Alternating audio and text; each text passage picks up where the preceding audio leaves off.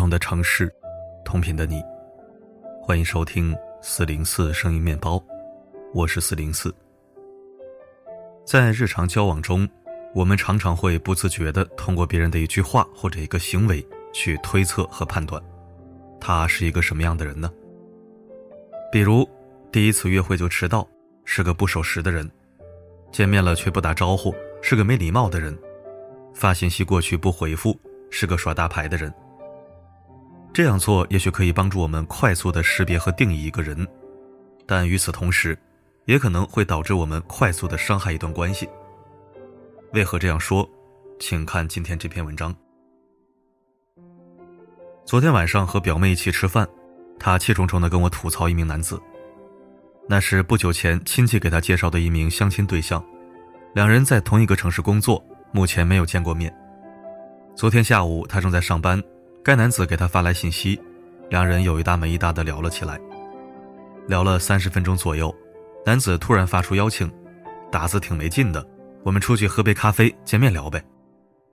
当时表妹愣了一下，隐隐约约感觉对方有些突兀，她委婉的拒绝了。我现在正在上班，不方便出去。另外，我平时跟朋友约见，一般都会提前商量，提前做安排。紧接着，对方回了一句。看来你是个墨守成规、不懂变通的人。不知怎的，看到这句话，表妹心里感觉贼不爽，便没有再理会对方。没想到过了几分钟，对方又来了一句：“说你一句就不理人了，真是个没礼貌的人。”那一刻，表妹顿时感到一股无名火冒上心头，便二话不说把该男子拉黑了。听完表妹的吐槽以后，我忍不住笑了起来。两句话就能逼得你跟他绝交，看来此人不简单呢。表妹深深的吸了一口气，哎，你不知道他说话有多令人讨厌，总是不断给我贴标签、下定义。嗯，比如说呢？我听了饶有兴趣的问。表妹思索着回忆了一会儿。比如说吧，他问我做什么工作，我说做财务类的，然后他就来一句，想必是个精打细算的人。他问我喜欢什么。我说喜欢旅游，然后他就来一句：“看来你的心还没定下来呀。”他问我喜不喜欢宠物，我说不喜欢，然后他就来一句：“那你还挺没有爱心的。”天哪，这么简单粗暴吗？我听了也很惊讶。表妹表示很无奈，可不是，很多时候我根本不知道怎么回应他，似乎无论我说什么做什么，都会被他贴上奇奇怪怪的标签，哪怕我不说话。也会被他定义成孤僻、没礼貌，没办法，话不投机半句多，只能拉黑了。表妹这番活灵活现的描述，不禁引起了我的代入与思考：为什么有的人总是简单粗暴地给人贴标签、下定义呢？为什么这番做法会令表妹如此反感，甚至不惜绝交？透过心理学角度来看，如果一个人总是轻易给人贴标签、下定义，背后可能有三层原因：一。源于认知的局限。有的人由于认知的局限，在理解一些事物的时候，常常会不自觉地将复杂的事物简单化、片面化。前段时间跟一位做了十几年餐饮服务的小学同学聊天，他文化程度不高，工作内容也比较单一。在他的认知里，工作的类型无非有两种：一种是室内的，意味着不用在外奔波；另一种是室外的，意味着被风吹日晒。他觉得自己很幸运，找到了一份室内的工作，不用像那些跑业务的人常年在外劳碌。他并不知道心理学行业具体是做什么的，只是得知我有时候坐办公室，有时候需要外出培训。这时候便很自然地回了一句：“那你的工作还挺不稳定的，看来你是一个爱折腾的人。”一时间我竟无言以对，对话戛然而止。当然，我心里清楚，他这样评价我。并非出于恶意或贬损，而是由于他自身的局限，只能理解到这一步。同时，我也很难用语言向他解释清楚我的工作以及我与工作的关系，只能将话题终结。二，可能跟自恋有关。记得几年前刚学心理学的时候，我常常会套用一些心理学理论去给身边人做分析、下定义。比如，情绪高昂的是躁狂，情绪低下的是抑郁。喜怒无常的，则是双向情感障碍。穿着夸张、说话娇滴滴的是表演型人格，一言不合就吵架的是冲动型人格。情侣一吵架就冷战是回避型依恋，情侣分分合合纠缠不清则是紊乱型依恋。这些判断虽然有一点点理论依据，但更多是来自一个心理学初学者的野蛮分析。这样做似乎可以满足我的自恋需求，给我一种掌控人生的幻觉。仿佛只要我套用心理学知识给一个人一个现象做分析下定义，我就可以解释清楚问题的症结所在，就可以找到正确的解决方案。这其实是非常简单粗暴的做法，因为我完全忽视了人性的复杂程度，以及解决人心理问题的困难程度。事实上，诊断一个人是否有情绪障碍、人格障碍，是需要经过系统的心理学评估才能最终下定论的。那么第三。可能存在表达攻击，它多半发生在一个人自恋受损的时候，比如被拒绝、被攻击，或需求得不到满足的时候。表妹和该男子昨天的微信互动，更像是这一种情况。男子邀请表妹出去喝咖啡，被拒绝了，可能在某种程度，他感受到了需求得不到满足的不愉悦感，或者被拒绝的羞耻感。于是他通过直接给表妹贴一个墨守成规加不懂变通的负面标签来表达攻击。表妹感受到了他的攻击，也产生了不爽的感觉，于是不再回应。得不到回应后，男子很有可能会再度自恋受损，再度产生不愉悦感或羞耻感。于是他再次通过不礼貌来指责表妹，去缓解他内心的不愉悦感和羞耻感。从表妹的描述来看。这位男士可能本身就有自恋倾向，经常习惯性的给人贴标签、下定义，彰显一种他一眼看透你的感觉。而当自恋受损的时候，他也很有可能会通过同样的方式去表达攻击，强调一种你很糟糕的感觉。而在人际关系中，当一个人总是轻易给他人贴标签、下定义时，无论是出于以上哪一种原因，都可能会给双方的沟通带来隔阂，因为这样的标签和定义。就像一堵堵厚厚的墙，阻碍了关系双方的真实看见和情感连结。同事小弟曾分享过一个大学经历：大四即将毕业的时候，一位认识了三年但一直没怎么联系的学妹，突然给他讲了一句话：“其实我一直都很想跟你做朋友的，但我始终不敢靠近你，因为你看起来有点凶。”小弟告诉我，当时听完这句话，他感觉有点委屈，也有些遗憾。委屈的点在于，学妹根本不了解他，就根据感觉将他定义为凶的人，他感觉自己被误解和冤枉了。遗憾的点在于，如果学妹没有这样直接给他贴标签，然后远离他，也许两人可能会成为很好的朋友。反观现实生活，类似表妹的相亲男子和小弟学妹这种做法的人并不少，甚至你我在日常与人交流中，可能也会不自觉的这样做。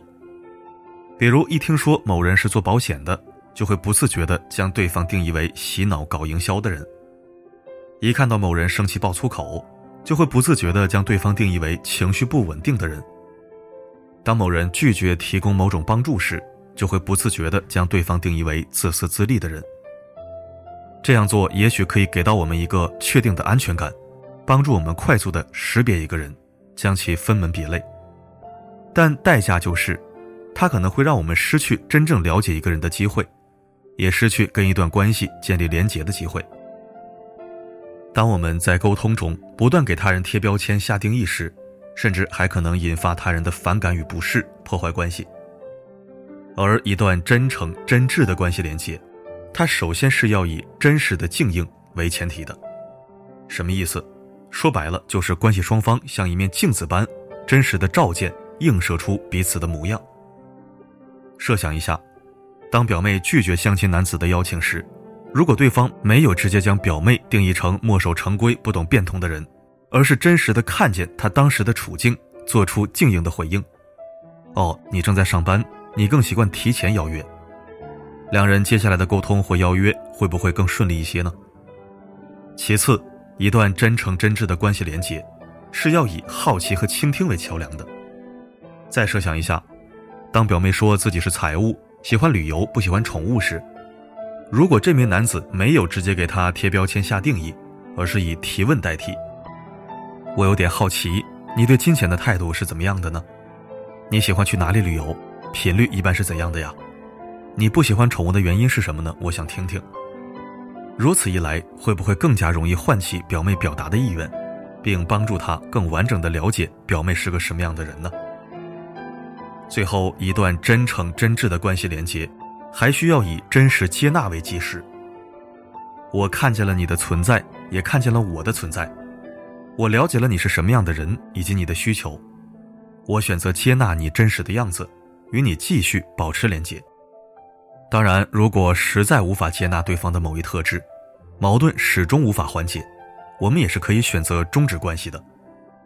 我尊重你的真实存在，也尊重我的真实存在，同时还尊重我与你不适合连接的事实。那就好聚好散，彼此祝福。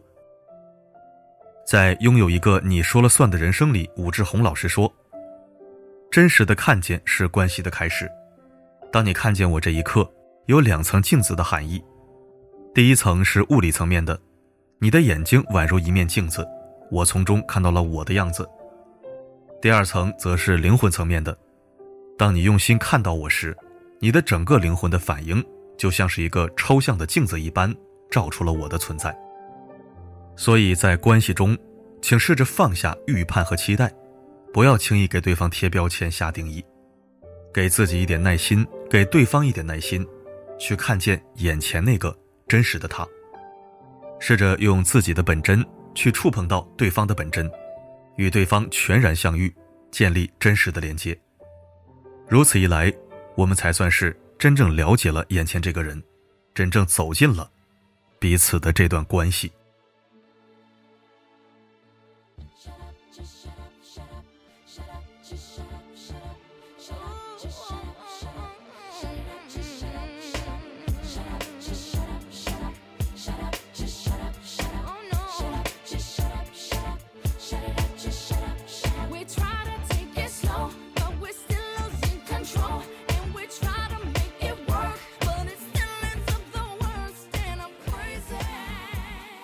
感谢收听。文章阐述的这种聊天方式，我是真的神烦，因为我真的遇到过这种人。几年前，我记得我过生日发了个朋友圈，大意是说今天生日过得很简单，很随意，谁也没说也没张罗，到晚上才想起来发个圈生日也就这样过了，平淡且随意，感觉挺好的。当时怎么发的我忘了，反正就是类似表述。其实我想表达的是，我比原来成熟了，不会在一些不必要的事情上浪费时间和精力了。你看，我竟然刚想起来发个圈儿，说实话，肯定是带点儿显摆深沉、自诩成熟的小心思的。毕竟人总会觉得自己比之前成长了，每个人应该都有过这种心态。结果一个网友大姐在朋友圈底下给我一顿分析，写了几百个字，还觉得不过瘾。又跑到微信给我发了个长篇作文，把我朋友圈的每一个字都分析了个遍。大意是说，你现在很孤独，你对现状不满意，你渴望被关注。哎，我去，给我烦的，我都懵了，这哪儿跟哪儿啊？我是白天忙，刚想起来发圈而且确实没以前重视生日了。不然从前一大早发个圈一整天忙着欣赏、点赞、回复评论，晚上还又张了个生日宴会什么的。搞得自己过大寿一样，我算老几呀？真的是傻透了。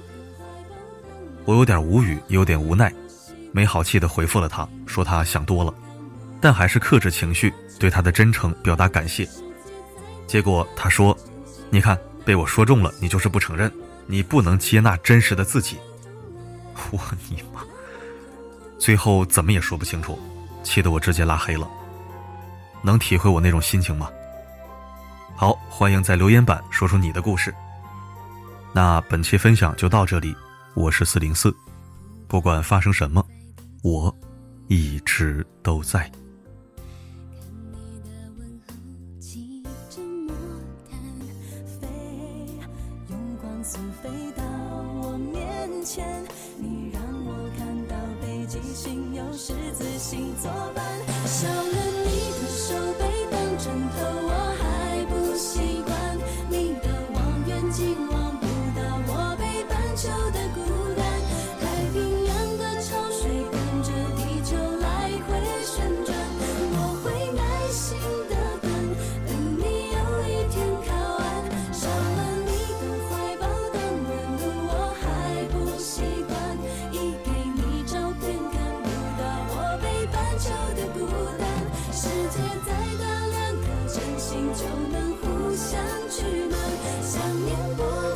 头来。